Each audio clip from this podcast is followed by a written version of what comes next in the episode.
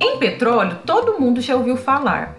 Mas talvez o que as pessoas ainda não saibam é o tanto de coisas que a gente usa na vida e que são derivadas dele. 90% do petróleo extraído é utilizado para fins energéticos, nas usinas termoelétricas, nos meios de transporte ou fornos industriais. Além dos combustíveis, como benzina, gasolina, querosene, alguns tipos de diesel, do processo de refino do petróleo vem também a nafta, que é matéria-prima para toda a produção de plásticos. A gente ainda tem óleos e graxas lubrificantes. O etileno, por exemplo, é utilizado para fabricação de polímeros, como o PET, utilizado nas garrafas de refrigerante, e o PVC, utilizado em canos e conexões. Você já pensou na sua vida sem plástico? Começa a pensar então, porque o petróleo é finito e existem por enquanto poucos produtos plásticos derivados de outros recursos, como o milho, por exemplo.